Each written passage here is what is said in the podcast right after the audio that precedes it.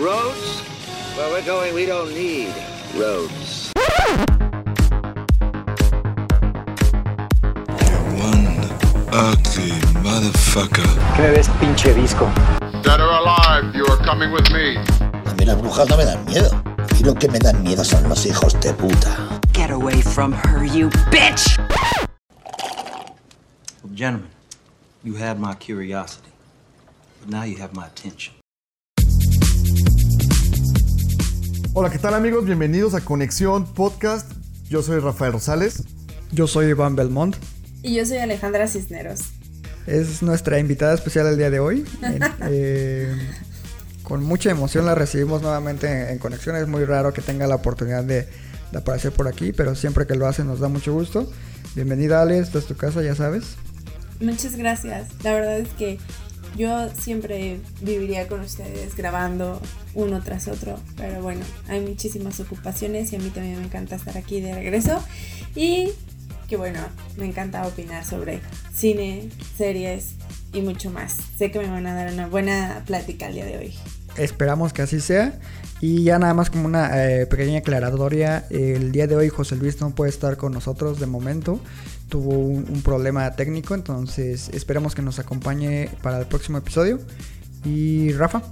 Sí, pues nada más este, agradecerte que tuviste la, eh, la oportunidad de, de, grabar este capítulo.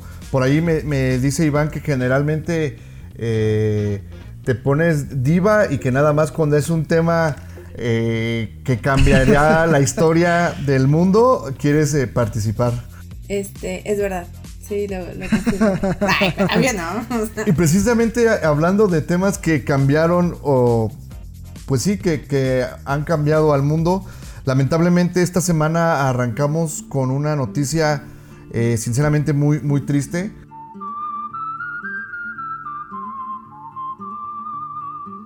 Que eh, es el hecho de que el señor Ennio Morricone lamentablemente falleció a la edad de, de, 91 años. Un, un, compositor de bandas sonoras, pues que cambió el mundo del cine. Es reconocido por muchísimos trabajos. Eh, es, yo creo que poca la gente que, que no al menos ha escuchado una de sus tonadas. A lo mejor no saben quién es, pero sí, sí han escuchado su, su trabajo. Me llama la atención que hayas dicho tonadas. sí, curioso, pero sí, concuerdo, o sea, entre las cosas que, este, que podría comentar de él es que, bueno, tiene un buen de películas que, que por su trabajo eh, ha sido reconocido por su trabajo, ¿no? O sea, no solamente las películas, sino también su trabajo independientemente de qué tan bueno, de qué tan, qué tan uh, bien hayan sido aceptadas por el público. Son más de, me atrevo a decir que más de 15 películas galardonadas bajo eh, donde él ha trabajado, donde él ha puesto su, su granito de, de arena, granote diría yo. Mm, también este creo que lo creo que lo podemos ubicar mucho eh, por esta parte de su trabajo en donde eh, él se identificó mucho con o bueno estuvo haciendo música para los spaghetti western que es como el ya estaba en el western pero eh, europeo y bueno yo particularmente puedo decir que soy fan de la banda sonora de muchas de él pero le tengo especial cariño a Cinema Paradiso Sí, Cinema Paradiso está increíble, la verdad es que hizo un, gran, gran trabajo. Iván, ¿tú, ¿tú, cuáles son sus favoritas de él? Eh, yo creo que de mis favoritas, como había mencionado hace poco, eh, es una que entra en lo que es el, género de horror, que muchos pensarían que Morricone no sería un compositor que tal vez entrara a este género, que es The Thing, que aquí se le conoce como La Cosa del Otro Mundo. Y lo cual es raro porque eh, la película pues, es dirigida por George Carpenter y él usualmente es quien compone la banda sonora de sus películas. Entonces el hecho de que haya recurrido a una leyenda como Morricone le da como un plus a esa película y la verdad es que la banda sonora me parece que tiene una identidad muy muy peculiar y es considerada de sus mejores. Eh, otra que también me gusta sobremanera pues es la de La Misión con Robert De Niro y, Jeremy Irons. Sí, gran, gran, gran película y gran trabajo. Es buenísima.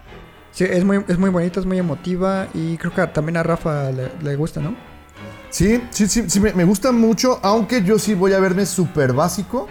Y la verdad es que yo eh, no es que lo haya conocido, más bien eh, puedo reconocer su, su música porque como en otros capítulos ya lo he comentado, mi papá es muy fan de los, de los westerns, entonces yo accedí a, a su trabajo a través de El bueno, el malo y el feo.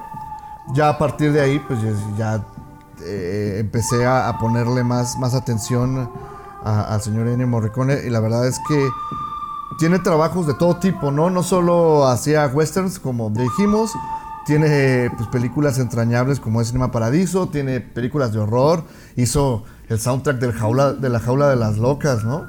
También. Ganó dos Oscar. Bueno, tiene dos Oscar, uno honorífico en el 2006 y la mejor banda sonora de Hateful Eight en el 2016. Entonces tiene, este, tiene también que tiene además tres eh, globos de oro. Entonces su, su experiencia realmente es, es muy vasta. Es una gran carrera como compositor.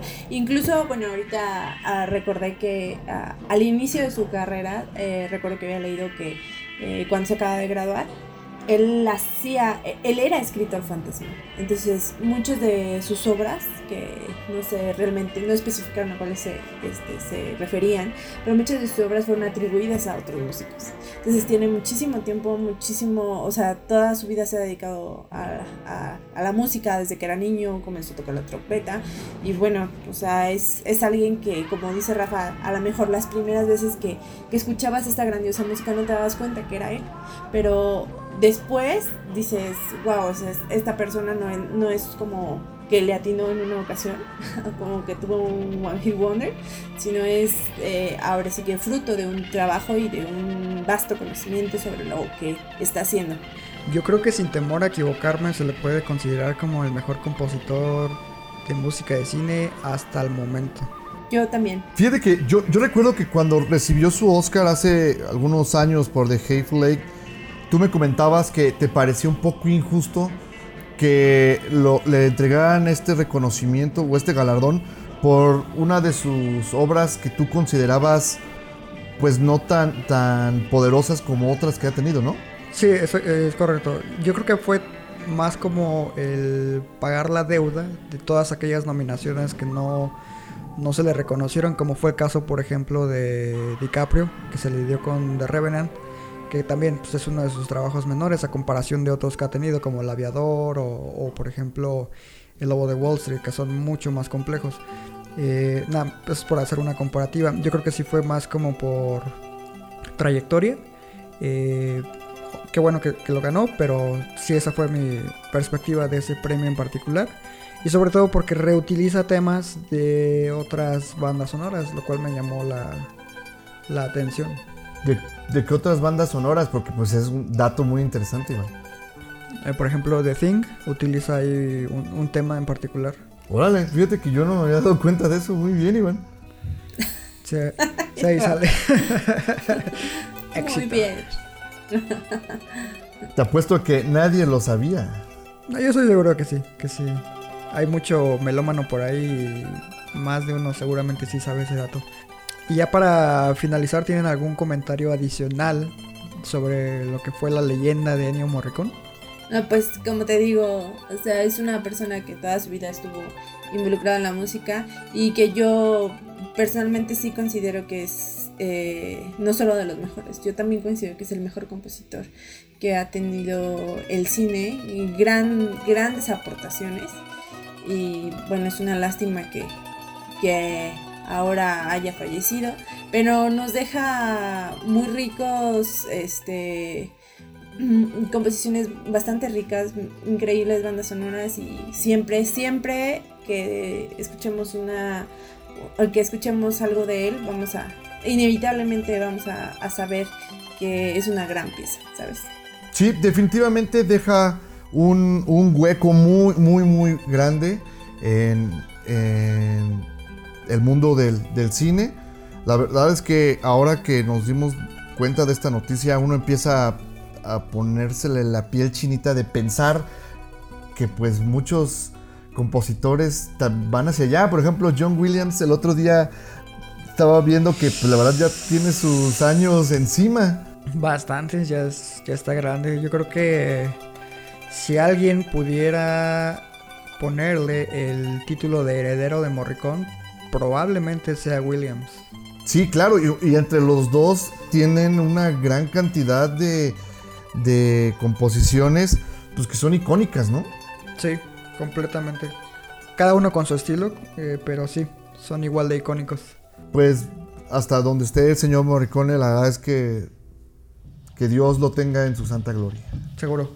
Muy bien, y continuando con los temas de esta semana, vamos a, a platicar de una serie que el buen Iván hace un mes más o menos me, me- llamó y me dice, oye, ya viste que se va a estrenar próximamente la tercera temporada de Dark.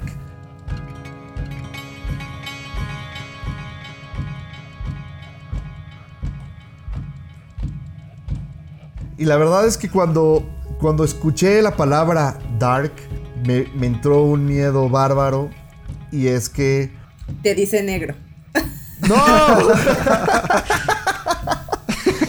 no.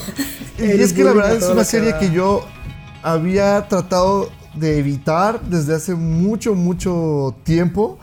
Y, y esto se debe a que, bueno, pues ya saben que las series no es tan fácil que, que, que le, que le entre. Y, y tenía precisamente el miedo de que cuando tuviera el approach con, con ella no, no me enganchara y sufriera y todo esto. Y pues precisamente estábamos hablando, como ya les comenté, de, Dark, esta serie que se estrenó en el 2017 y que eh, en sus inicios fue comparada un poco con Stranger Things, lo cual es súper torpe, porque lo único en lo que se parecen es que desaparece un morro en los primeros capítulos.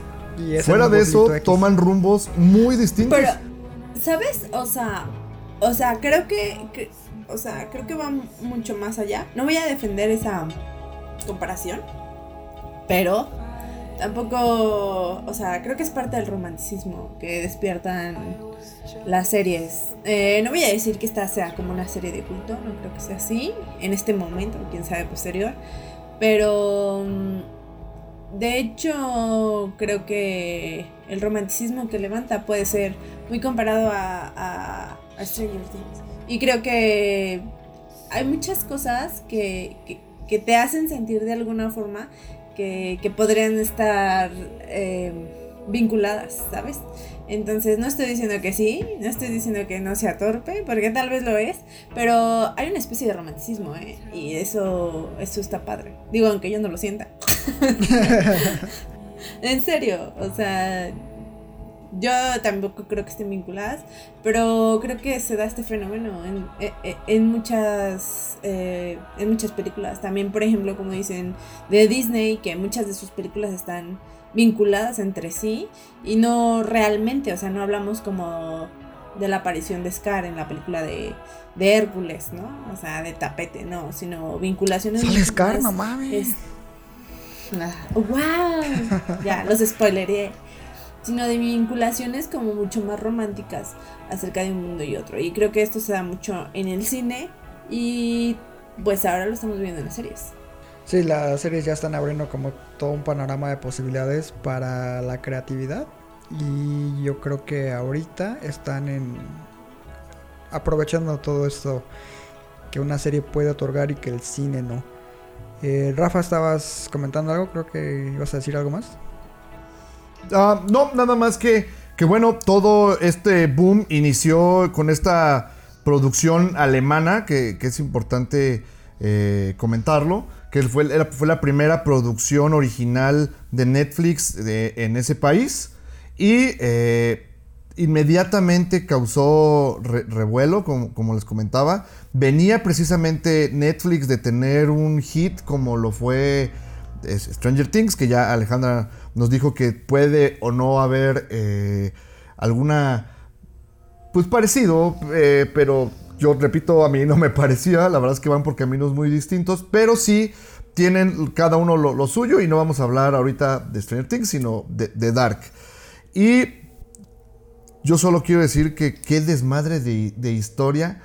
Llega un punto en el que en serio decía, fuck, este, ya párale, pero, pero a mí me gusta cómo precisamente te van enredando y enredando y enredando y, y, y- y me encanta todo ese mame que la gente trae de que yo ya tuve que ver seis veces para entenderle que este güey es aquel cabrón y yo así de, ay pues, o sea, está bien, hay cosas que a lo mejor sí están como muy ocultas, pero pues no es para tanto así como se está poniendo la gente. A ver, confesionario, ¿la viste completa? Sí.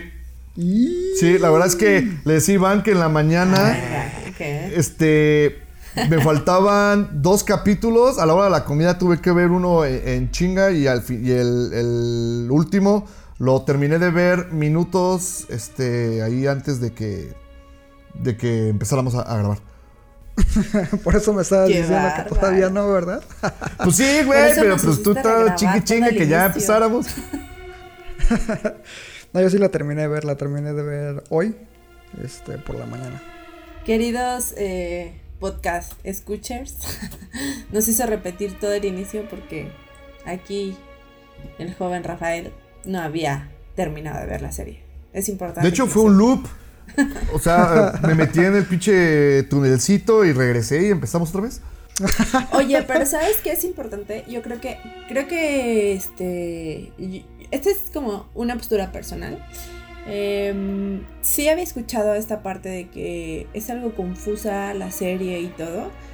Personalmente creo que no es así, em, pero me parece que las series luego se prestan justo a todo lo que estás contando, ¿no? Como a todo un caos, porque no estás en un... Y aquí me voy a escuchar súper en contra de las series, pero es realmente lo que pienso. Porque no estás en un ambiente especial como lo es el cine, ¿sabes? No estás completamente dedicado, estás en tu casa, estás eh, a la merced de diferentes distractores, ruidos, de, pues no sé, en mi caso, de que el bebé ya lloró, de que la lavadora, el timbre, no sé, que el fierro viejo pase y te distraiga, ¿no? Y creo que esta parte que tú dijiste, es que estaba comiendo y estaba haciendo tres y como que lo estabas terminando más como tarea que, que realmente como esta parte de, de ver una serie, creo que también influye, ¿eh? Y también influye en todas las personas que, que lo vieron haciendo otra cosa. Porque realmente, aceptémoslo, todos conocemos un, a alguien, iba a decir un güey, todos conocemos a alguien que pone la serie eh, en alemán y se pone a trapear. Dude, ¿qué estás haciendo? A mí me pasó justo eso. Que El único capítulo que tuve que repetir fue el primero. Porque obviamente O sea- este, lo, lo puse en alemán. Y, y- y me puse a hacer otra cosa. O sea, de esas veces que te llega un mensaje y levanto el teléfono y de repente está así de, "A- a- a- Ay, cabrón, o sea, ¿qué pasó? Este, y dije, es que estamos, no. estamos muy acostumbrados al, ya sea al español o, o al inglés, y hacer cosas eh, en segundo plano, pero pues con, el- Exacto. con un idioma que no estamos familiarizados, que en este caso el alemán, pues sí es, es complicado hacer eso, ¿no? Pero sabes que de todas formas, Iván, o sea, creo que justo ahí radica una de, la- de las importancias. Yo creo que, que puedes hacer eso, es válido y está bien chido que lo puedas hacer cada quien, ¿no? A su manera y que las... eh, que te permitan, ¿no? Que, que haya series que te permitan acompañarte mientras realizas otras actividades. Creo que es válido y creo que es- no está en discusión si está bien o está mal, ¿no? Pero lo que sí quiero este, eh, hacer la diferencia es que en una narrativa compuesta y compleja que le pones mensajes en diferentes niveles, en diferentes planos, desde luego que si lo pones ahí y te vas a trapear, güey, te perdiste un montón de cosas que no solo se van a decir en los diálogos. Ya te perdiste el gesto, ya te perdiste la entonación y, y más si no lo ves en el idioma que es. O sea, también tuve mi shock y tengo mi shock con las personas que no ven este, las películas o las veces que no nos ofrecen las películas en su idioma. Nos perdemos de toda esta riqueza que nos ofrece una, una verdadera actuación. Entonces, sí pasa todo esto. Todo esto demerita el, el producto final que vemos. Y, y es algo con lo que justo yo también estoy peleada con las series, por eso. Creo que también nos demeritan este, esta parte de, de, de, de este, mm, de este producto que nos entregan vaya a audiencias que están en su casa y que saben que no van a estar al 100 en su papel de espectador que van a estar acompañando a, a- mucha gente en actividades diarias y que no van a poder prestar atención y entonces viene una narrativa como esta que te promete un chorro de cosas y que al final te quedas como, güey, ¿qué pasó? No que era para mí, era para otra gente. Sí, es, todo eso que comentas es muy cierto. Eh, pero también depende de- del tipo de espectador al que va dirigido y sobre todo la plataforma en la que se encuentra, ¿no? Por ejemplo, todos los que tienen Netflix están acostumbrados precisamente a hacer lo que acabas de comentar, ¿no? Ya sea desde cambiar el idioma original para ver algo y hacer algo en segundo plano, o eh, en su defecto, pues son personas que disfrutan, no sé, los primeros 15, 20 minutos de algo y luego lo cambian, y así sucesivamente, ¿no? O sea, no se entregan de lleno a estos proyectos y se pierden de muchas cosas. Y la verdad es que Netflix es una plataforma para el público menos especializado, digamos, ¿no? Pero por ejemplo, si te vas, no sé, a, otras plataformas donde hay puro eh, cine de arte o cosas así, el espectador es, es diferente. Y yo creo que ese tipo de individuos, ya sean hombres o mujeres, son los que podrían eh, disfrutar más de una narrativa compleja, ¿no? En este caso, pues, hablando específicamente de Dark. Y yo creo que antes de seguir ahondando en esto, es de suma importancia mencionar de qué trata la serie, ¿no? Negrito. Rafa. Sí, Rafa. Dark. Yo, yo no la vi. No, ok. De- es que yo, yo la vi en español, güey. ¿Y eso qué? ¿Sabes de qué trata? No, mira, la, la serie eh, nos... Es que no sé ni de qué trata, güey. Mira, la serie te lo voy a contar y tú ustedes dime si la neta sí entendí o estoy bien, güey. Mira, Dark eh, trata de este chico que se llama Jonas, eh, que vive en un pueblo en Alemania que se llama Biden. Binden. Bilden. Ah, ¿viste? ¿Notas el acento, güey? Bilden. Eh, Ay.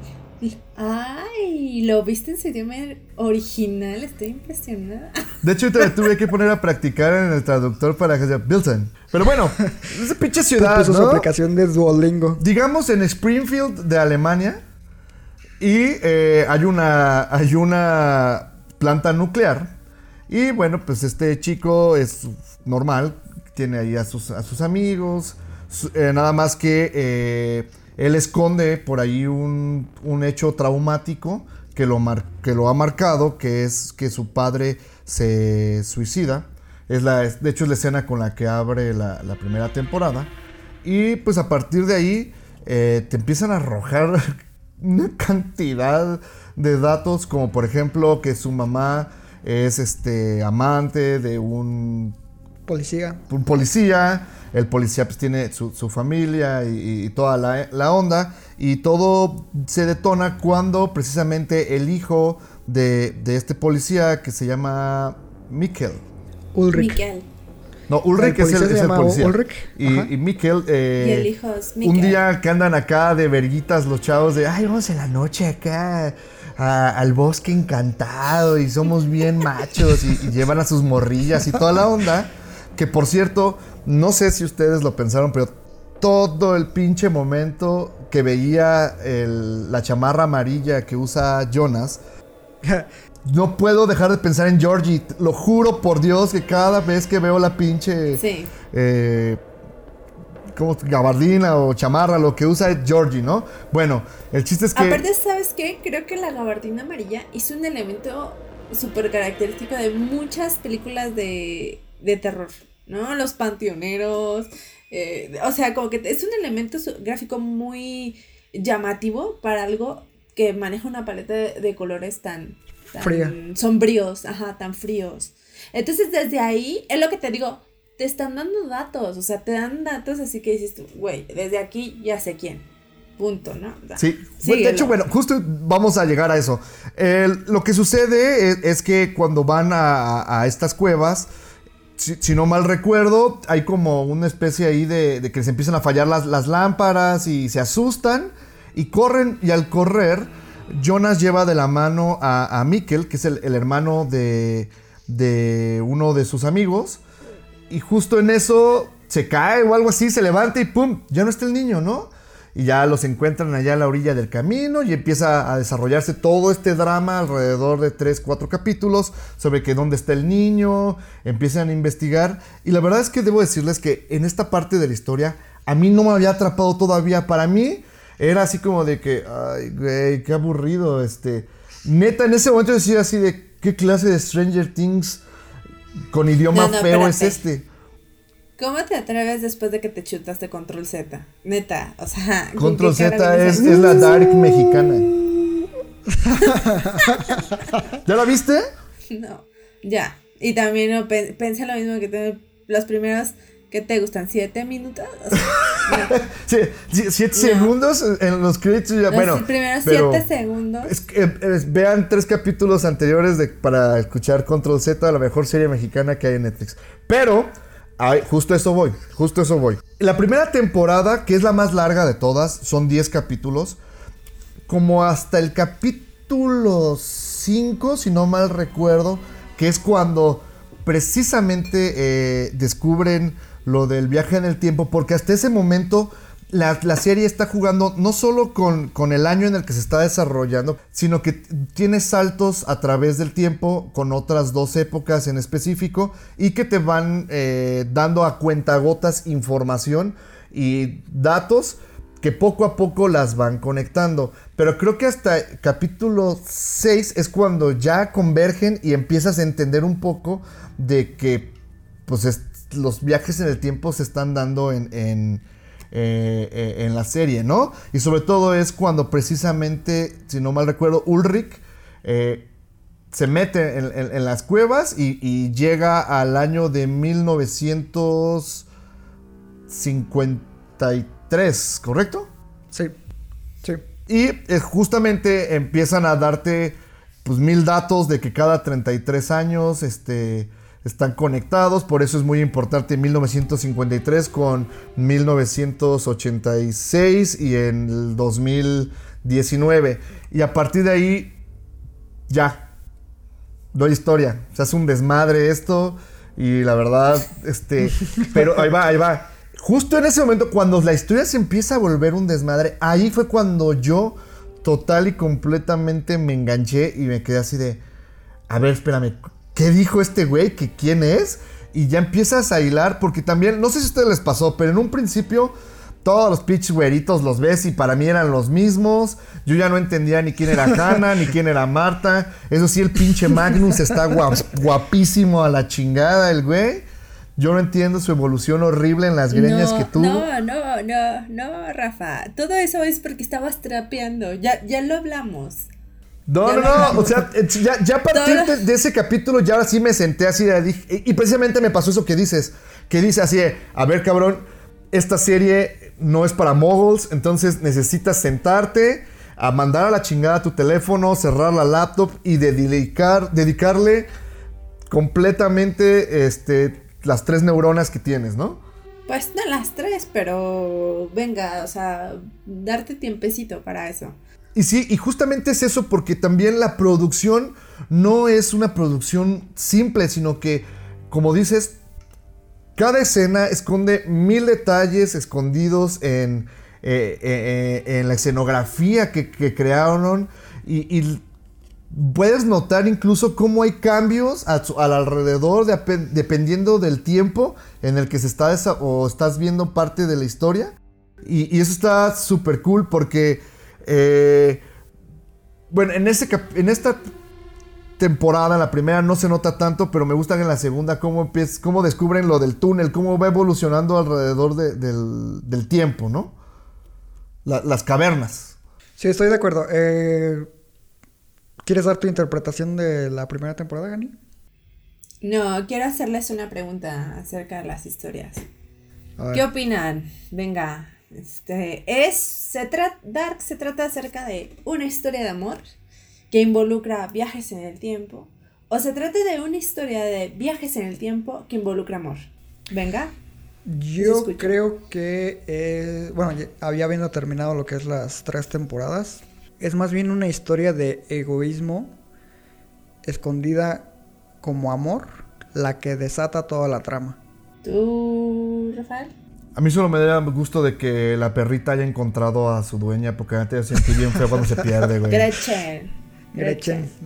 Neta, qué bonito. La es la historia de una perrita que se pierde y que afortunadamente muchos años después, 33 años sin que ella lo note, encuentra a, a su dueña.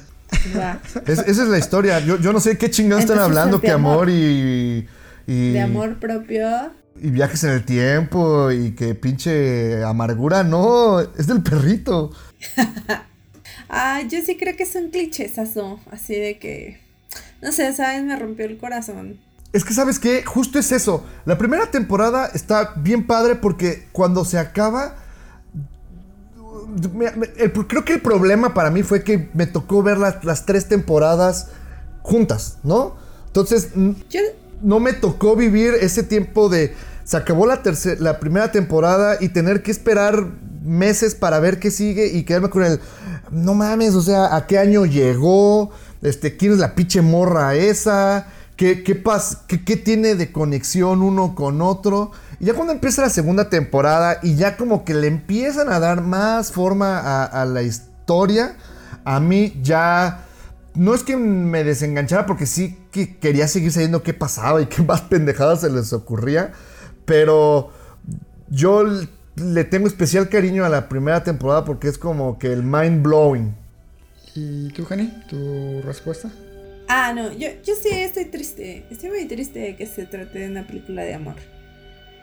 Creo que no me gusta realmente que todo sea justo el- lo que platicábamos antes de entrar al podcast. Perdón por todos, porque sé que no estuvieron aquí. Pero es. eh, no manches con su pinche ciclo infinito. Es un pinche ciclo infinito, güey. Ya sé, cállate ya. Es que, ¿sabes qué? actuar, ya dime algo más. Pero yo precisamente o sea, creí que, que, que yo ten- no sé si ya decirles, pero mi teoría conforme iba pasando y, y ibas viendo como los loops a los que se iban metiendo y metiendo, yo creí que la, el- el- la historia iba a decirte, o el fin iba a ser, no puedes detener el fin del mundo, sino que ya está escrito, se va a acabar, no importa que hay viajes hacia atrás, hacia adelante, a donde quieras para tratar de evitarlo, no se puede. Y sí, yo también cuando quedan de que, ay, es que tú y yo, pues, pues, pues no, mejor hay que sacrificarnos. Y así de, no mames. Ok, creo, ¿Sabes creo qué que no hemos aclarado la, la trama como tal. Hay muchos vacíos argumentales también en nuestra explicación. A grandes rasgos, como bien dijo Rafa, pues es viaje en- viaje- involucra viajes en el tiempo, eh, un pueblito, una serie de personajes. Eh, uno de ellos, que es el chico, el protagonista, Jonas, eh, está involucrado de forma Jonas. principal con este inconveniente. Y él supuestamente es quien tiene que impedir lo que es el apocalipsis. Y al momento de intentar hacerlo es que, que se provoca este incidente, ¿no? Y entonces ahí se nos introduce el hecho de que él viaja en el tiempo, eh, pero en lugar de al pasado como Ulrich, viaja hacia el futuro, ¿no? Y ahí es donde empieza precisamente la segunda temporada. Y yo les hice la pregunta porque justo en, en esta línea de tiempo que explica Iván, se introduce eh, una parte de objeto de deseo. Lo que plantea la serie es que nosotros podemos cambiar algunas cosas, pero no podemos cambiar lo que deseamos. Entonces, lo que también a lo que se enfrenta Jonas justamente es que no está tan seguro de cambiar o de qué cambiar, porque siempre existe este objeto de deseo, que en este caso es Marta. Eh, entonces empieza como este ida y venida de que, o sea, todo se enfoca en ella y de que todo lo que hace lo hace por ella. Y híjole, eso no, no, no estoy tan convencida, sobre todo porque sabes que la primera temporada creo que no se veía el amor tan fuerte. O sea, de hecho a mí me, me resultó bastante como, ¿qué? ¿En serio si la ama tanto como para esto? Porque la primera eh, temporada fue como, o sea, sí. Nada más hacían este, ojitos, ¿no? O sea, ajá, era como de, sí, pues es que tuvimos algo que ver. Ya, no hay pedo. Mi papá acaba de suicidarse, sigo mi vida. Ahora estás con mi mejor amigo.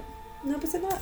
Sí, ese- aparte la, chica que interpreta a Marta no es como, al menos en mi opinión, muy, muy convincente en su papel como actriz. Yo creo que es un poco limitada en ese sentido. Siempre la ves con el mismo rostro, las mismas expresiones y en realidad no te transmite nada. Y a decir verdad es que eh, Jonas, el actor, es, es igual. Siempre sale con la cara de, de sufrido.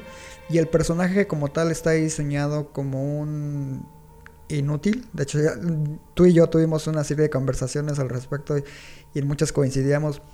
El personaje siempre hace lo que le dicen, jamás tiene iniciativa propia y eso me hace ruido precisamente con este tema de las paradojas y viajes en el tiempo, porque se supone que la idea que te maneja, o una de las ideas que te maneja Dark, es que no existe el libre albedrío, aun cuando tú crees que existe, ¿no? O sea, lo que tú crees que estás haciendo por ti mismo es una serie de circunstancias que te llevaron a crear esa acción y a repetir los ciclos.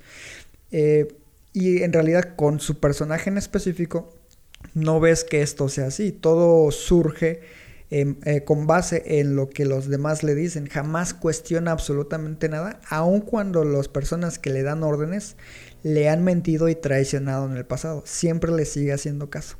Está súper cagado eso, ¿no? Es así de que le mienten, le mienten, le mienten y el güey...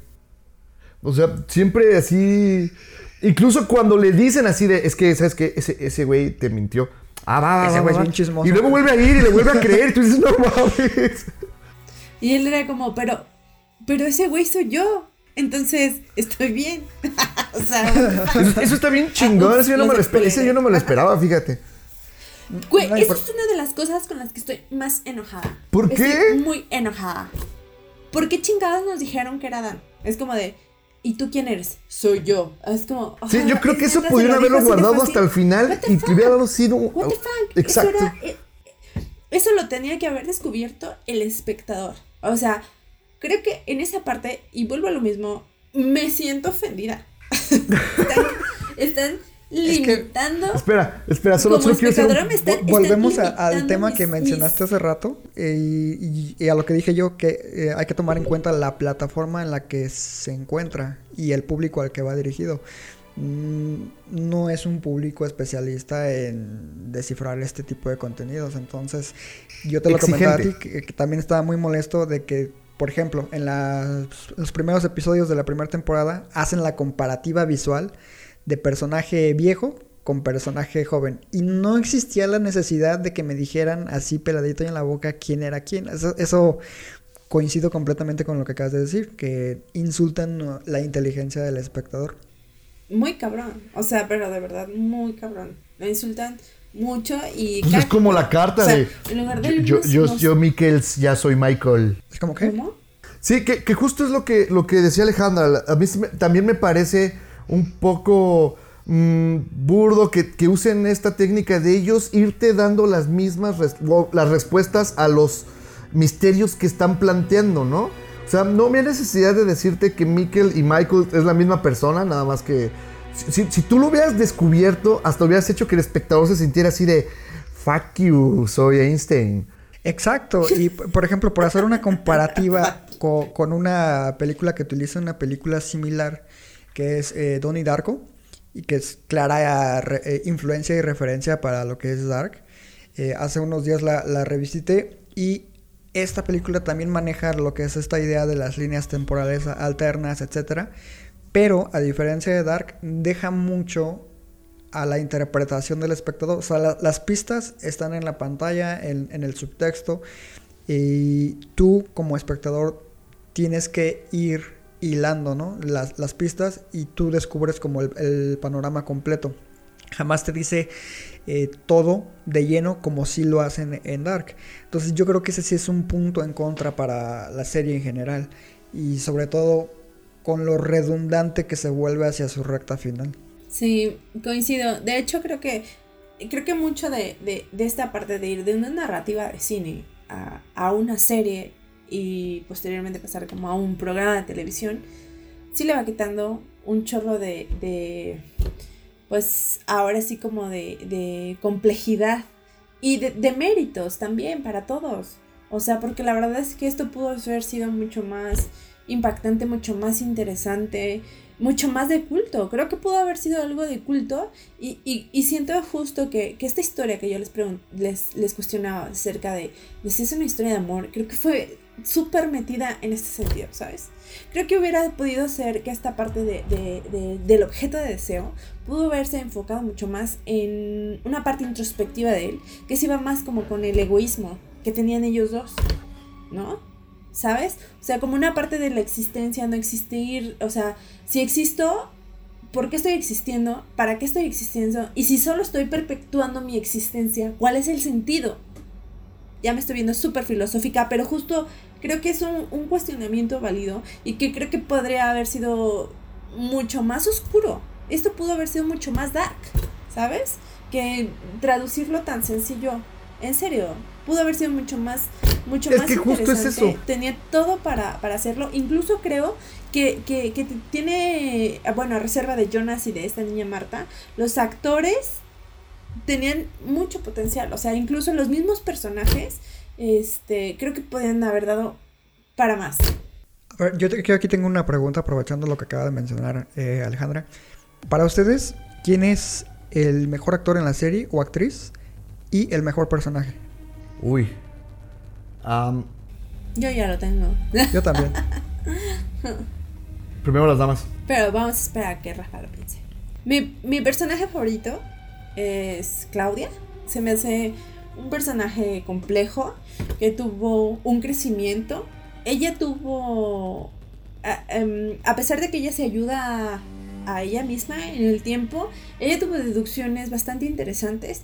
Parece que ella sí logra un libre albedrío y que sus intereses, a pesar de que al- en un momento llegamos a creer que son particulares, corresponden como a, a- al bienestar de todos. Y me parece sumamente interesante este crecimiento. Y creo que este sabes qué también me gusta es algo ya ya algo personal que mm, que tenga una hija que sea como que, este vínculo entre madre e hija se vea como totalmente desapegado que sea una super mujer trabajadora y que como madre se sienta fallada que encuentre motivaciones mucho más este que van más encaminadas a trascender eh, eh, eso, eso me gusta. Y, y creo que en este, en, en este caso particular, ella sí logra incluso permanecer hasta el final. Y es ella quien da la, la solución y la opción a todo este embrollo. Entonces, De hecho, ella misma sí, dice que es la única que Sí. entendió cómo era el juego. ¿Cómo romper el ciclo? Exacto. No había Ajá. necesidad de ese, de, de ese, de ese diálogo. Eso también me enojaba. ¿Para qué lo dijo? Ya sabemos, ya lo vimos, Claudia. Eres Sí. muy lista para decirme que tú eres la lista. Sí, yo, yo estoy de acuerdo completamente con, con Hani en este caso, con el personaje. El mejor diseñado sin duda es Claudia. Eh, a pesar de lo de las paradojas que habíamos mencionado, que uno termina haciendo ciertas cosas para que el ciclo se perpetúe, ella es la única que percibe que puede hacer algo diferente y toma cartas en el asunto, ¿no? Entonces ella es la que básicamente resuelve el caos de este ciclo infinito y encuentra la forma de detenerlo de una vez por todas. Y como bien mencionabas, eh, su motivación es la única realmente pura de todos los personajes que están eh, dentro de la serie, fuera de Ulrich. Porque a Ulrich lo motiva la búsqueda de, su hijo, ¿no? Encontrarlo y regresarlo a casa. Es el amor paterno-filial, etc. Y lo mismo con Claudia. Su motivación para poder detener esto o solucionarlo de alguna forma es que su hija quien en la serie pues descubrimos que en estas realidades que existen ella lamentablemente fallece de cáncer, hay una posibilidad de poder salvarla aun cuando eso cueste su misma existencia, ¿no? Entonces ese es un sacrificio que ella está dispuesta a hacer y ese creo que sí está hecho con base en amor puro completamente, a diferencia del que supuestamente existe entre Jonas y Marta. Es, es como que la que tiene el, crecimiento menos obvio, ¿no? Como que los demás puedes mm, deducir hacia dónde van a, van a ir. Y sobre todo más en el caso de Jonas, ya cuando te dicen pues, que se convirtió en Taserface. Entonces, sí, yo también concuerdo que, que Claudia es quien, quien mejor desarrollo tiene. Tengo una, una, una pregunta. ¿Ustedes creen que hubiera funcionado si le hubieran alargado una temporada más? No, de hecho eh, le sobran episodios. Yo creo que pudo haber sido completada en dos temporadas. Yo también. Yo también creo que pudo haber sido dos temporadas. Hubieran hecho más corto mi dolor de descubrir este este amor asqueroso. Este amor asqueroso. Esta relación tóxica entre Jonas y Marta. Porque la verdad sí es como hasta cierto punto tóxica. Está de, está de hueva, creo yo. ¿eh? O sea, Sí, y es- aparte, es ¿sabes ser qué? O sea, súper pequeñitos. Bueno, ya, porque estoy ruca y soy señora. Oye, y pero sí aparte, digo, era su tía, prepa. Ajá, era su tía. Bueno, eso ya como que, o sea, dices, bueno, ya Monterrey X. Ah, es cierto. Exacto, Monterrey. Justo en también todo el tiempo así de, "¿A- ¿así será Monterrey? ¿Sabes? ¿Sabes qué pasa con esta pregunta? Creo que eh, ya también esto es gusto personal, pero creo que igual hubiera funcionado dejar más huecos en la historia. No había necesidad de explicar todo. ¿Sabes? Creo que algo que también aprecio en, en, en distintos medios audiovisuales que, que procuro ver, cine, series y etcétera, cortos, largos, lo que sea, este, es, es este, este espacio para que el espectador eh, sea parte de y pueda eh, poner su cachito, ¿sabes? Que no me den, que no me digan todo. Déjame, déjame creer a mí algo, ¿no? Como, como Rafa, que cree que, que en Slumdog Millionaire no violaron a la hermana. No violaron a la no hermana, ya lo, Danny Boy ya habló y A dijo, la hermana, a la novia. dijo que no, ya el oh, güey dijo, oh. así no, eso que estuvo concebido, quien, quien haya pensado eso, se vaya al ¿Sí infierno. ven? O sea, es, esta ilusión que se, se mantiene es, parte del- de, de- de la experiencia. Y creo que también nos la dan en muchísimas películas, no nos explican qué está sucediendo. Y creo que Dark se prestaba muy- mucho a, a que como espectadores pusiéramos una interpretación muy interesante, muy particular, como todas las pistas que nos dan de por qué la foto estaba rota, quién estaba ahí. Este, o sea, nos daban muchísimas cosas para que nosotros construyamos nuestro mundo ideal. Y, y, y por otro lado teníamos respuestas que, que, que dan coraje, ¿sabes? Y creo que en esta parte, con dos temporadas, justo como Iván lo dice, eh, sin extender el diálogo de que el ciclo infinito y no sé qué, ay, güey, ya basta con tu ciclo infinito. Es que Eh, cada personaje decía lo mismo. El, el principio es el fin y el sí, fin es el principio. Y así otra vez, incontable, incontable, incontable. Yo, Sí, la ya, verdad cállate. es que- Sí, la verdad sí. Entonces, yo sí creo que, que, que hubieran sido, y- o sea, coincido, coincido con Iván. ¿Y tú, Rafa? Yo creo, a mí me hubiera gustado más que Chile tal vez le dieran una temporada más porque a mí se me hace que ya hacia, la, hacia el final de la, de la tercera como que lo sentí muy apresurados lo, lo cierre, como que ya les dijo Netflix, "Eh, ¿saben qué chavos? Ya, ya, no, ya no hay billete para más y la neta no la acabamos antes, hicimos un sobredesmadre.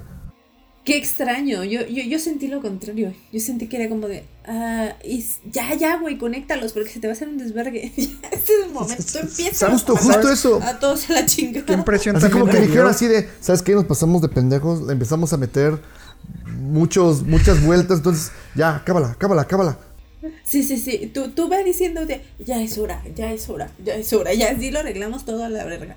Sí, yo creo que llegaron, de hecho llegaron a un momento en el que se sentaron y dijeron, no mames, este, ¿cómo lo arreglamos, güey? Hicimos un, desmadre, ya sé, una historia de amor.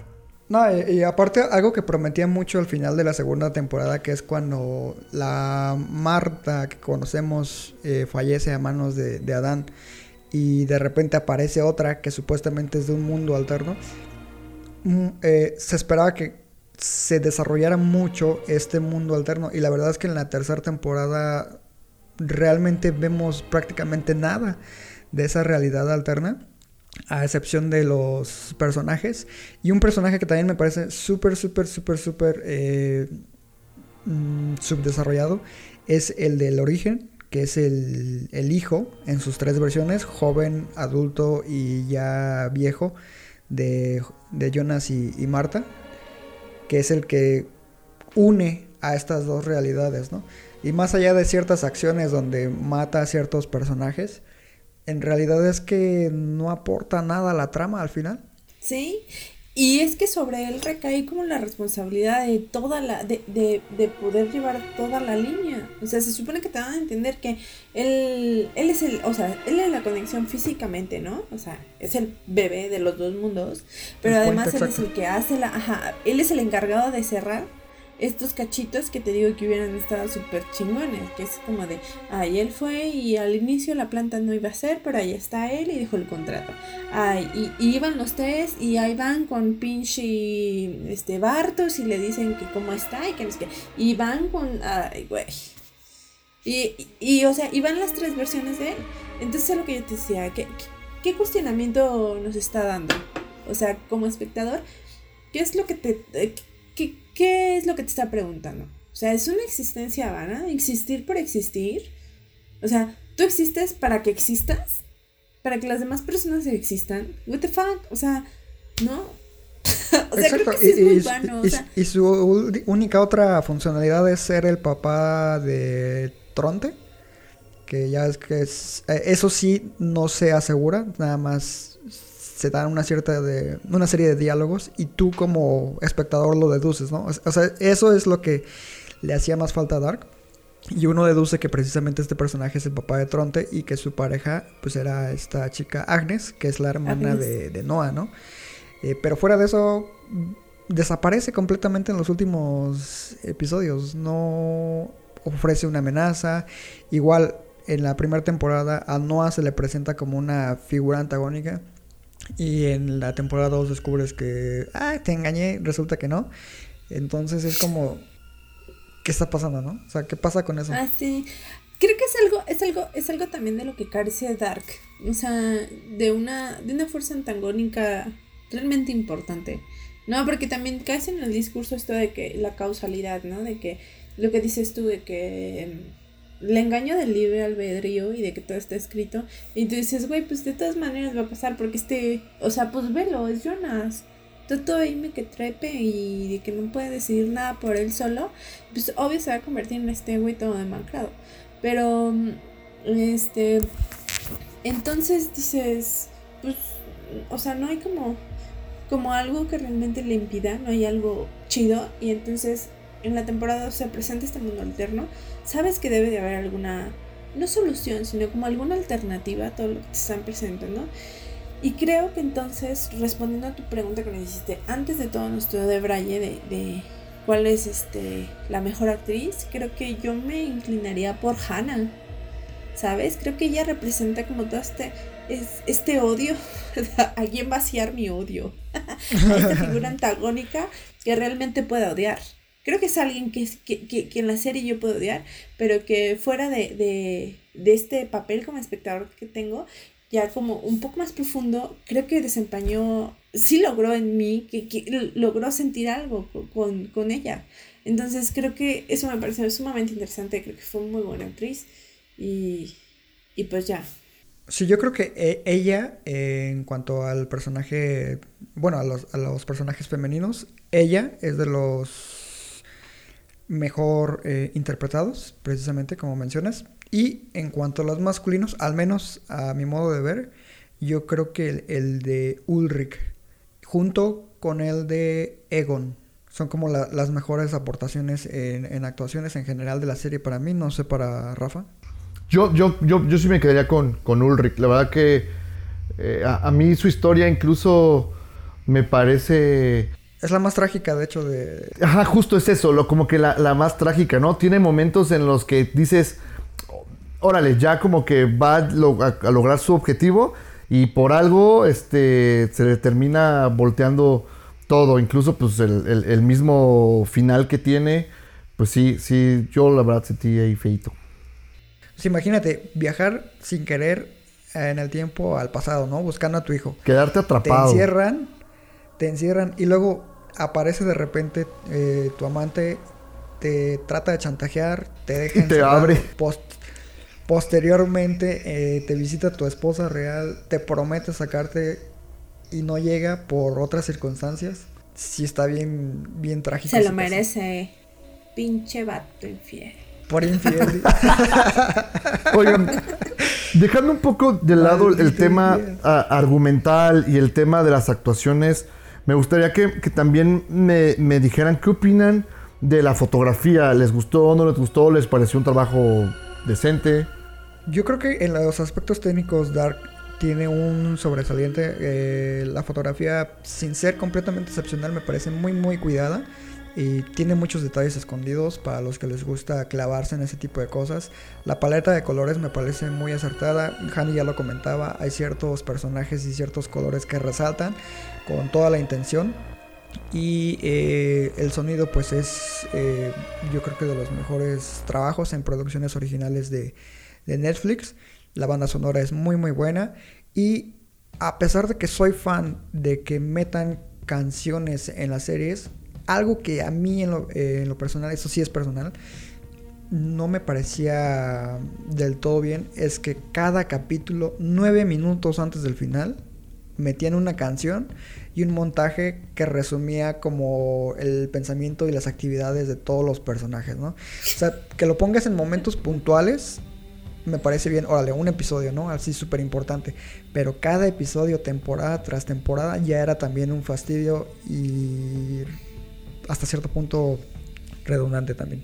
Ay, sí, concuerdo con eso. Es hasta lastimoso. Ah, que ay, ahora qué pinche video musical de Rake van a poner aquí. Ay, no. ¡De Rake!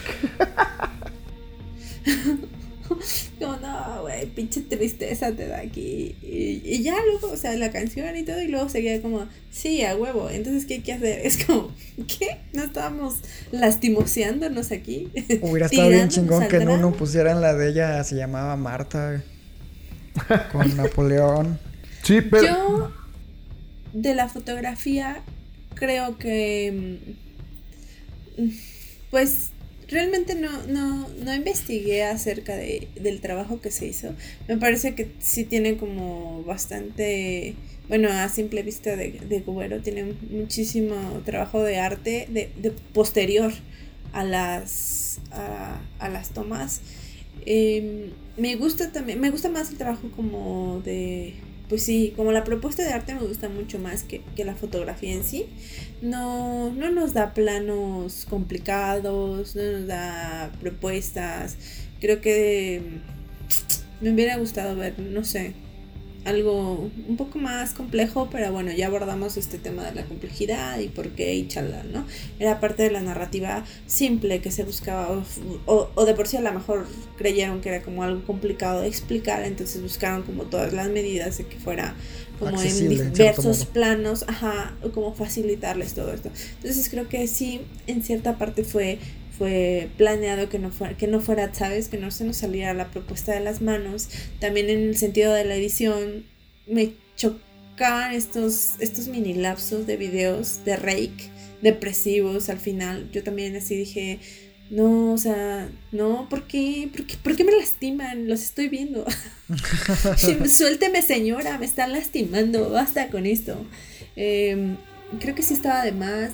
Y eso me hacía pensar que también no sabíamos a qué público íbamos dirigidos, ¿sabes? O sea, era como a una parte muy juvenil, donde Sí. realmente nos estaban viendo pubertos, o, o qué está pasando, ¿por qué me meten una banda de rock depresivo como a la mitad de, de algo que era trascendente? O sea, o de repente me dan, te digo, me, me, me empezaban a ilusionar con un discurso existencial para un público adulto mucho más, este, pues mucho más pensado y de repente era como de, este, planteaban preguntas y de repente era como, boom, aquí te va la respuesta y la respuesta es dos. Es como, güey, no. De hecho, es tres. Ah, bueno, sí, tres. Ay, Entonces, entonces también creo que, que en este sentido la, la fotografía cumple porque es, es buena, pero no hay una propuesta. La edición es... eh, No hay nada sobresaliente, incluso te digo que hay momentos en los que me, me pareció saturada de información, como de como esta, esta pantalla que decía Iván, que, que divide el personaje joven del personaje adulto, como es- estas composiciones de, de musicales al final, los mini resúmenes, es como, no, por favor, me está lastimando. Entonces, todo eso como que no me agrada, ¿eh? En sentido técnico no... Está bien hecha, cumple, es suficiente. De hecho, como dice Iván, es, es sobresaliente decir, wow, es, es- esto es fuera de lo común, pero aún así, todo lo que pudiste hacer, te tuviste que doblegar. Y eso me Sí. molesta mucho. Sí, o sea, lamentablemente al final como que todo el esfuerzo que hicieron, a lo mejor hasta en producción, que a mí me pareció muy, muy bien hecho los, lo, toda la, la escenografía y, y cómo armaban... Imagínate el trabajo, el trabajo del continuista. Exacto, No. exacto, o sea, Maravilloso, no manches. La del de supervisor de guion. Ajá, bueno. O sea, ve todo, todo esto, el- justo, justo el punto. Todo esto, todo esto, todos estos grandes actores, todo este, e- e- esta improvisación, toda esta aportación actoral de la banda sonora que decía Iván, toda esta, esta promesa de guion, de, de cuestionamientos existenciales, físicos incluso, es, todo esto y, y, y que al final te digan, ¿sabes qué? vamos a meterle la canción de... Chale, güey. O sea, no, no, no sé. No sé si mi ética me lo permitiría como editor. No, sí, claro que me lo permitiría. Como, no, sí, págame. Y lo metemos a Netflix. Entonces, da coraje, pero pues entiendo. Entiendo perfectamente. Ahora, ¿creen que...? Dinos, Iván. A ver, dilo, Rafa. No, di, di, di. Yo, yo les iba a preguntar que, ahora, ¿creen que, que Dark hubiera funcionado como una película? ¿Que fuera un producto directo para, para cine? ¿Así contado en tres que- capítulos? Yo creo que es un caso perfecto de series que pudieron ser películas. Y ahí sí te compro la idea de tres películas. Y, sí, y, y que hubieran, Sí. eh, hubieran hecho una síntesis eh, mejor, ¿no? En vez de alargar algunas situaciones y incluso nos pudimos haber ahorrado tal vez un par de tramas. ¿Sabes que hablaban mucho acerca de eh, en el gru- en algunos grupos este de pues de fanáticos de Dark de, de- y de otras películas hablaban acerca de este este ambiente de, de Lynch que ellos creían que iban a ver estas inspiraciones que vemos de todo este eh, de todo este vamos vinculaciones de todas estas información que nos dan que de lo que podría ser y que de repente pues no es entonces yo creo que bien hubiera podido ser un trabajo de Lynch sin ningún problema cagado de risa No, pero Lynch hubiera hecho otra hubiera- cosa. Sí, o o sea, algo completamente diferente, súper abstracto. Sí.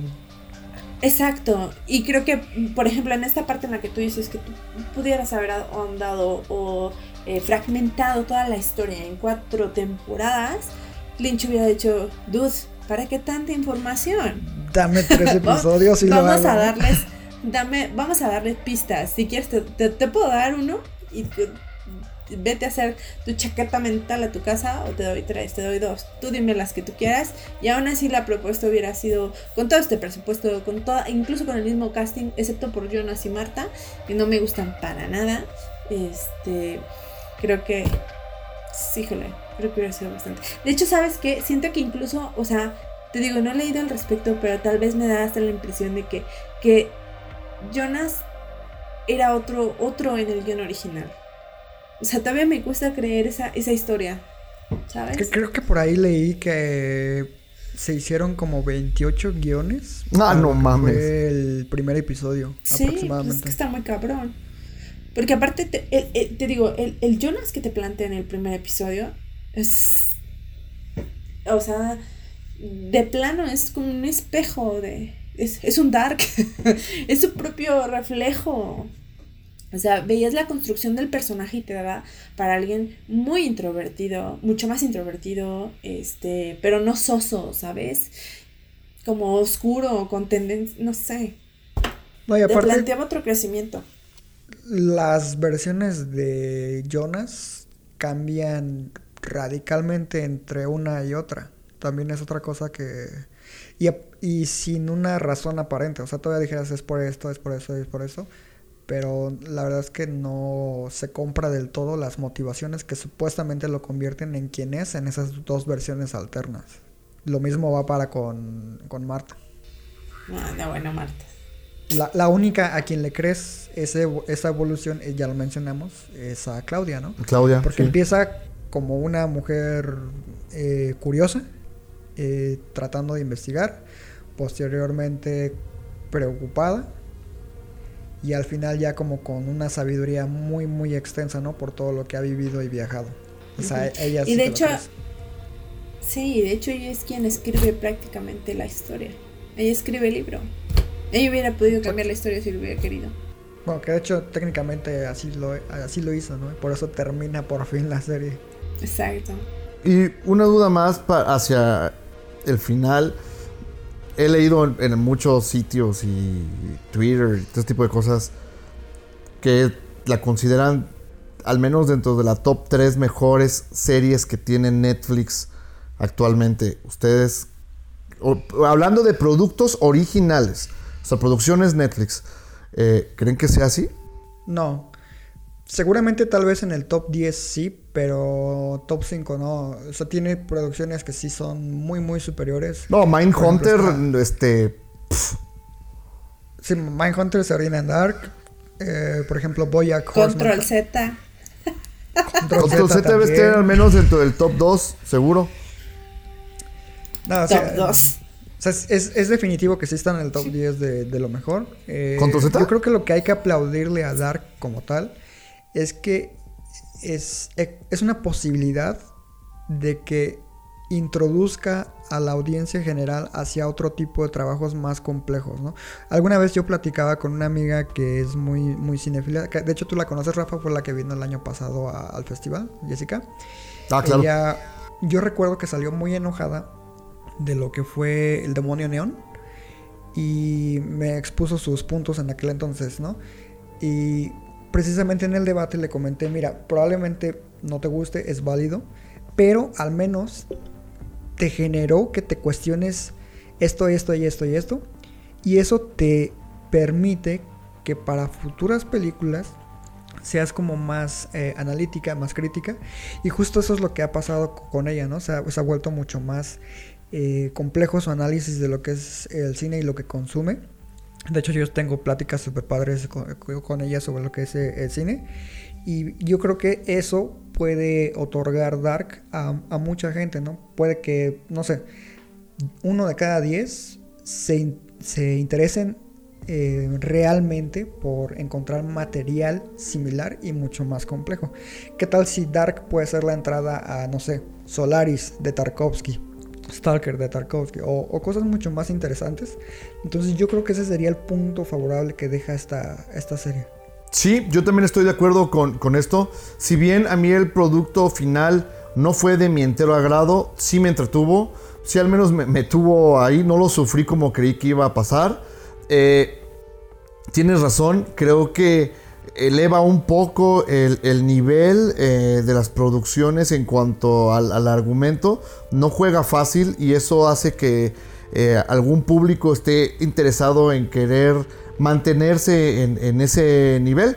Digamos, ah, ahorita estaba pensando de cuando nuestro amigo Josafat nos dijo que porque vio volver al futuro estudió este, ingeniería este, au- mecánica o algo así. Seguramente Dark va a provocar que alguien pues, se interese un poco más en temas mucho más eh, eh, profundos, ¿no? Física cuántica o algo así, ¿no? Correcto, y que eh, quiera crear su máquina del Máquina tiempo. del tiempo. Exacto.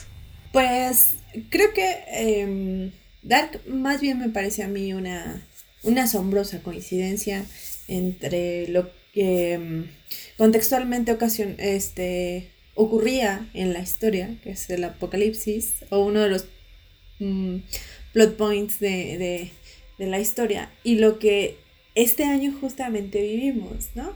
También otra parte que también este, creo importante considerar es que tal vez las personas que estamos viendo Dark no seamos el público regular.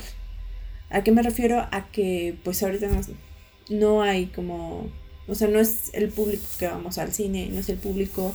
O sea, no, más bien al revés. O sea, el público que va al cine, que regularmente vamos a los cines y que buscamos es, diferentes... eh, eh, pues ahora sí que diferentes productos no estamos yendo por diferentes cuestiones como la pandemia, porque en nuestro lugar no tenemos los mismos accesos o las mismas, las mismas facilidades para ver este tipo de productos.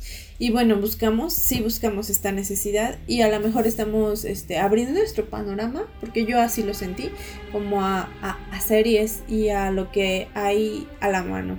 Entonces, considero que sí, Dark puede ser como una apertura puede ser como un escalón en nuestra escalera, pero también esperemos que tarde o temprano no, reg no, no, regresemos a lo mismo o que no haya que traducir Solaris para, para poder llegar al público, ¿sabes? Que más bien ellos se interesan por este tipo de, de, o que cada quien, cada espectador crea sus propios intereses, que todos son válidos, pero que sean que sea un lenguaje, vamos, un poco más complejo. Se vale entretenerse porque todos tenemos estos momentos, a todos nos gustan las grandes películas que son malas, pero eh, sí creo importante, pero sí creo importante como eh, di diversificar y poder eh, comunicarnos mejor, aprender acerca de, de, de, lo que nos puede beneficiar en diferentes aspectos. Entonces creo que sí, la riqueza de Dark, en otras palabras, es eh, que su contexto le ha permitido abrir esta puerta, pero que no sea una puerta hacia abajo, ¿no? Sino como lo planteaba, es un escalón hacia arriba. No, no, está, está, está muy bien lo que acabas de mencionar. Y tengo una duda eh, para complementar un poco hablando específicamente de, del final de la tercera temporada y de la serie en general, ¿ustedes cuál fue su percepción del cierre como tal? ¿De la solución o como de la serie final? Cómo, todo se solucionó y cómo esto le da un cierre definitivo a la trama. Ay, yo ya lo deseaba. yo ya que se mueran esos gatos, por favor. Sí, la verdad es que no me gustó, creo que fue una salida fácil. pero, pero estoy satisfecha porque ya estaba harta de la interpretación y en sí de los personajes no solo de los actores, ¿no? Sino de, que, de esta sonza, de estar chille y chille y chille que somos imposibles y que somos imposibles y somos tóxicos y uff, entre los dos, no manches, mira, este, el apocalipsis en dos mundos. Error en la Matrix, que la repiten cada dos por tres. Ah, sí. o sea, realmente sí, realmente ah, ah, yo ya estaba harta y dije, gracias, ya, finalmente se están disolviendo en el universo. Pero sí creo que fue una salida fácil. Fue como de, ah, ya sé. ¿Por qué? Es que más que fácil. Y el fin, ¿por qué no? ¡Boom! Los eliminamos. Es como, güey, eres Einstein, diría Rafa. Eres Einstein. Eres un brillante.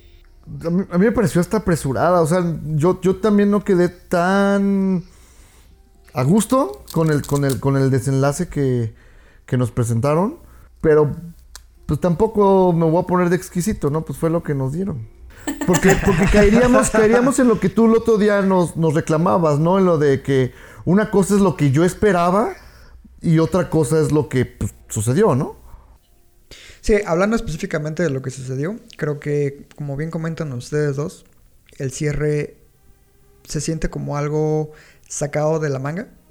Eh, porque precisamente te están manejando este concepto de las dos realidades, bla, bla, bla, bla, bla. Y de la nada te meten que existe una tercera realidad y que esa es la llave para terminar todo este rollo. Y un personaje que en las primeras dos temporadas es casi casi un cameo o es un actor de reparto que es el personaje de Tannhaus resulta que es el más importante en esta tercera dimensión, ¿no? Que es el que desarrolla y desemboca todo, todo este rollo. Eh, esto sí se me hizo así como muy casi casi de episodio de anime, pero sí, o sea, a pesar de que la conclusión como tal tiene lógica, la forma en la que la llevaron a cabo, que es lo mismo que pasó con Game of Thrones, no no funciona narrativamente hablando. Sí. A mí se me hace como, ¿sabes qué? Como hasta la expresión, discúlpenme, pero es como de tanta mamada para eso. De hecho, mi hermano, mi, hermano fue ultra fan desde que salió la serie, el año que se lanzó, y él dice que el final se lo copiaron al efecto mariposa, esa peliculucha de Aston Kutcher. ¿Sabes qué? Es que siempre dices cosas de tu familia que no son ciertas. Y que tú solito los pensaste, así que no, te creo que haya dicho eso. De hecho, yo, por un momento estuve tentado en decirle a Iván que mejor invitara a mi hermano, porque ese güey sí es así, casi, casi tomaba sus notas y todo ese es madre. Y tú sabes que yo, neta, no tomé las notas porque decía fuck. Ay, Rafa, me acabas de decir que estás trapeando cuando la viste en español. Exacto. Y, pero bueno, eh, eh, independientemente de si lo dijo su hermano o guiño guiño Rafa, eh, el, efecto, el efecto mariposa sí coincide con esta analogía, ¿no? Porque en el efecto mariposa precisamente el personaje principal se da cuenta que él es la causa de todas las desgracias de aquellos. Espera, espera, espera. ¿Sabes qué? Sí lo dije yo, sí lo dije yo. No, lo dijo tu hermano. Ah, fuck you. y eh, a lo que iba es que, por ejemplo, en el efecto mariposa, con el final, que es el real, no el que le puso el estudio, porque en el estudio él tiene su vida aparte y la chava también. El final real, él viaja Se en el suicida, ¿no? a cuando era un feto, exacto, y se ahorca con el cordón umbilical, que precisamente une el ciclo de la paradoja con lo que le pasaba a su mamá, de que perdía bebés constantemente hasta que él nació. Entonces aquí él decide no nacer y cumple esa paradoja precisamente y evita que todos los personajes con los que se rodeaba sufran a causa de su existencia. Lo mismo pasa aquí en, en Dark, entonces sí, esa, esa comparativa es válida. ¿Ven? Soy Einstein. Tu hermano es Einstein y por eso va a ser Fuck presidente. you. Y bueno, no, no, tengo sé si nada más que agregar. Justo eso iba a preguntar. Perdón. Si querían agregar algo Viaje en el tiempo, viaje en el tiempo. No, yo la verdad ya sí, estoy agradecido que ya se acabó. ya puede- podemos seguir. ¿Qué próxima serie voy a ver? Y lo que sí es que, pues, como ya lo habíamos dicho, está padre que haya mucha gente que, que se haya enganchado y que a lo mejor sí vaya a aumentar su, su nivel de exigencia eh, en los argumentos que van a continuar para ellos. Y la verdad es que yo sí veo que en un futuro salga a la venta las tres temporadas en su cajita de viaje de máquina para viajar en el tiempo. Y la neta sería un excelente prop para tener en casa. Ah, yo por último me gustaría mencionar que eh, es un gran ejemplo de cómo eh, los personajes femeninos y el elenco femenino se come completamente a una serie. Tenemos grandes personajes este, masculinos, pero nunca representan una fuerza extraordinaria más que Ulrich, como bien lo mencionan. Y en cambio los personajes femeninos tienen una gran presencia. Tenemos a, a Hannah, tenemos a, a- a Claudia y bueno, incluso Caterina, Francisca, la, este, la hermana de Francisca, que no recuerdo en este momento, Li- pero que, era muda, Elizabeth. Que tiene una O sea, secuencia son muy, grandes, grandes personajes. muy fuerte en, y en- grandes actores. Y creo que son ellas, son quienes van guiando la trama. Entonces es un gran ejemplo y con eso sí me quedo muy contenta. Es que los vatos son como pusilánimes en la, en la serie, ¿no? en la vida también, güey. Gracias, Iván. Ya, ya A sabía. todos los que nos güey. están Ya escuchando. Di que no hacemos lo que las mujeres nos mandan. No puedes mentir. Bueno, fuera. Ese es tu patriarcado opresor hablando, Iván. No vamos a hablar de eso aquí. Ese güey, ese, ese, ese güey es que lo, lo pensó toda la semana así de, ahora que venga Alejandra voy a decir esto y lo escribió así, así a huevo, a huevo. No, de hecho no. Pero, pero tú sí pensaste lo de tu hermano, güey.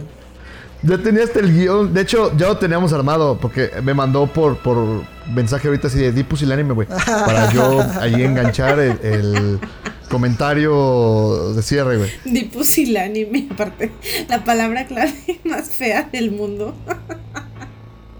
No, aparte, bueno, yo, mi, mi cierre es nada más pedirle a los espectadores que disfrutaron Dark, que es perfectamente válido, que si les interesa ver otro tipo de contenidos, de verdad, hay muchas series que de verdad son las mejores series de la historia. Dark está muy lejos de serlo. No es mala, eh, pero tampoco es brillante, ¿no? Y, hay muchos trabajos que verdaderamente valen la pena por todas estas características que mencionamos que le carecen a, Dark. Entonces yo sí los invito a, independientemente del género, que vean contenidos más eh, complejos y poco a poco vayan formando su, criterio si esto es algo que les agrada.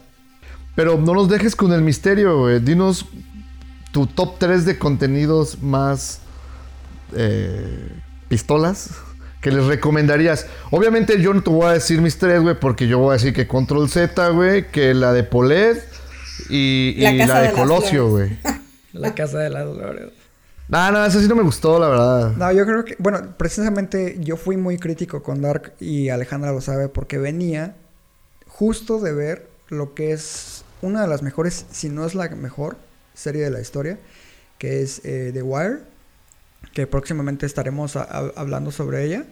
Eh, de hecho ya le comenté por ahí a Israel y él está más que a bordo.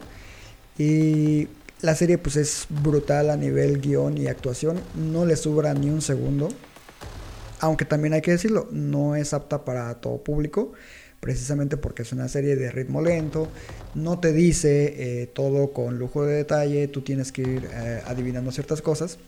Y la temática y cómo abordan ciertos temas es muy interesante. Entonces, eso también pesó en mi ojo crítico hacia Dark. Esa es una. Eh, otra que se me ocurre en este momento y que precisamente acaban de subir a Amazon Prime porque ya la quitaron de Netflix es Mad Men. Es una excelente serie.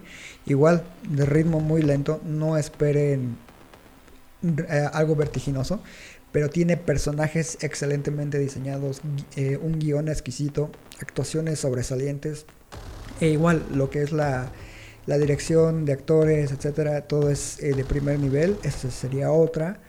Y yo creo que para finalizar, les recomendaría tal vez una que todavía no finaliza, pero me parece muy importante eh, actualmente, que se llama Atlanta, que precisamente es creada por Donald Glover. Eh, es muy, muy, muy buena. Esa, Ale, yo creo que a ti sí te gustaría. De verdad, eh, eh, la forma en la que aborda la temática de la gente afroamericana en Estados Unidos, episodio tras episodio, es brillante, porque lo hace a través de la ironía, del sarcasmo, pero con guiones súper, súper inteligentes. Y hay uno en particular que ya se lo mencioné en un momento a, a Rafa, que supera con creces un episodio a lo que es Get Out de Jordan Peele. Tiene ahí un episodio brillante, suspenso increíble y que no te esperarías que aparezca algo de ese tono en, en la serie, pero él lo logra eh, crear. Entonces esas tres series son las que yo recomendaría. Me compraste. Ya, ya estoy viendo Atlanta. Ya en este momento estoy ignorando el Ya- podcast. viajé en el tiempo y ya la vi, ¿no? Estoy lista para hablar de Atlanta. Sí, es muy buena. La verdad es que yo no soy de series, ¿eh? Yo no te puedo dar mi top. Yo no veo series. Te digo, solo las circunstancias me llevaron a ver Dark. Vi Game of Thrones, que también lo mismo, demasiado detalle para mi gusto. Y ni ni siquiera está en Netflix, ni es de Netflix. No, de- No, sabría. No podría aportar, la verdad. Se vale, se vale. Y Rafa ya dijo, ¿no? No, pues yo no los voy a engañar, güey. También tú sabes que las series no, no es lo mío, pero Mindhunter yo creo que ese tienen que revisarla. La verdad también este me parece un gran gran trabajo, pero pues tenía que ser de Fincher, que lamentablemente no ha anunciado ahí tercera temporada y pues, creo que todos Ya sé. sufrimos. Y bueno, pues entonces eh, si no han visto Dark, no escuchen este capítulo. Viajen al, al pasado y Lo dice al final del capítulo. ¿Entienden la paradoja? Einstein. No mames, ahora sí, wow. Estás muy cabrón.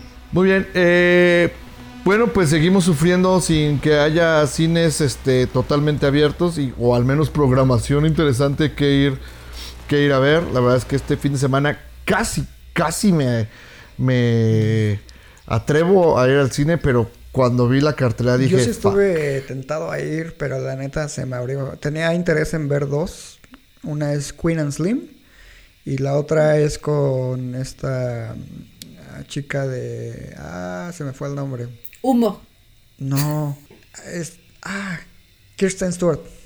Sí, yo sí vi el cartel, la verdad no me acuerdo, pero a mí me llamaba la película esta de terror super naca que se llama Baba Yaga. Ah, no, no.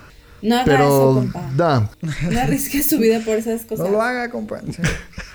Mira, ¿sabes qué puedes ver? O sea, si vas a ver eso, mejor quédate en casa y ve algo como, no sé, se me ocurre Control Z. Digo, están a nivel.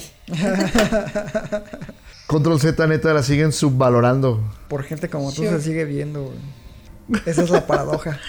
Y bueno, eso ha sido todo por este capítulo. Eh, nada más agradecerte nuevamente, Alejandra, que nos hayas podido acompañar. La verdad es que eh, la charla contigo siempre enriquece muchísimo nuestro contenido y haces que nos escuche más gente. Ojalá puedas venir más seguido. Muchas gracias. La verdad es que a mí me encanta conversar con ustedes. eh, me encanta este tipo de charlas. los cuestionamientos que hacemos me parecen muy interesantes y las aportaciones que se pueden dar. Eh, estoy muy agradecido con ustedes. Síganme invitando. No le hace que no venga pronto. Sí, ya, les ya voy a decir que no, pero síganme invitando. No, yo sí quiero venir, chicos. Ya saben que sí quiero, pero hay veces en que las múltiples ocupaciones no se puede. Pero tengan por seguro que voy a hacer todo el esfuerzo para seguir participando. Los quiero. Muy bien. Además, un- un- un- una promesa para Hani entonces. Cuando se estrene, si es que se estrena Mindhunter 3, tiene que Uh. participar. Ok. Va. Está bien. Pinche Fincher, güey. Ya dijo casi que no la va a hacer, güey. No hay pedo, lo esperamos. Con, con que saque algo de calidad. Podemos viajar en el tiempo. El, el inicio es el fin, Rafa. Ay, güey. Muy bien. Bueno, pues muchas gracias. Esto ha sido todo por este capítulo. Yo soy Rafa Rosales. Yo soy Iván Belmont. Y yo, Alejandra Cisneros. Y recuerden que. Amamos el cine. Por dos. Por, por dos. Y las series también. Hasta la próxima.